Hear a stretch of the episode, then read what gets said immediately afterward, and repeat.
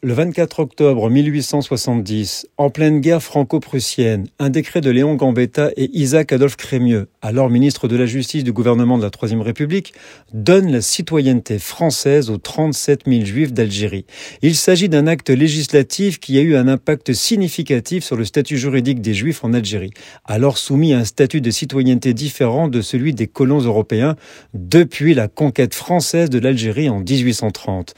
En France, où toute forme d'antisémitisme avait disparu sous la restauration monarchiste et le Second Empire, le décret entraîna paradoxalement une mise en lumière des Juifs.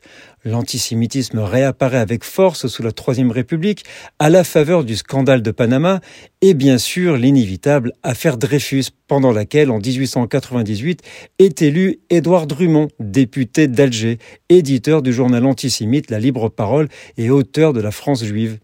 Le statut juridique de dhimmi, qui était alors un statut inférieur accordé aux chrétiens et aux juifs par la loi musulmane, est aboli et les juifs deviennent égaux aux musulmans devant la loi française, ce qui explique l'opinion pro-française qui se développa chez les juifs d'Algérie, et marquant ainsi le début d'une fracture douloureuse et irréductible entre les deux communautés.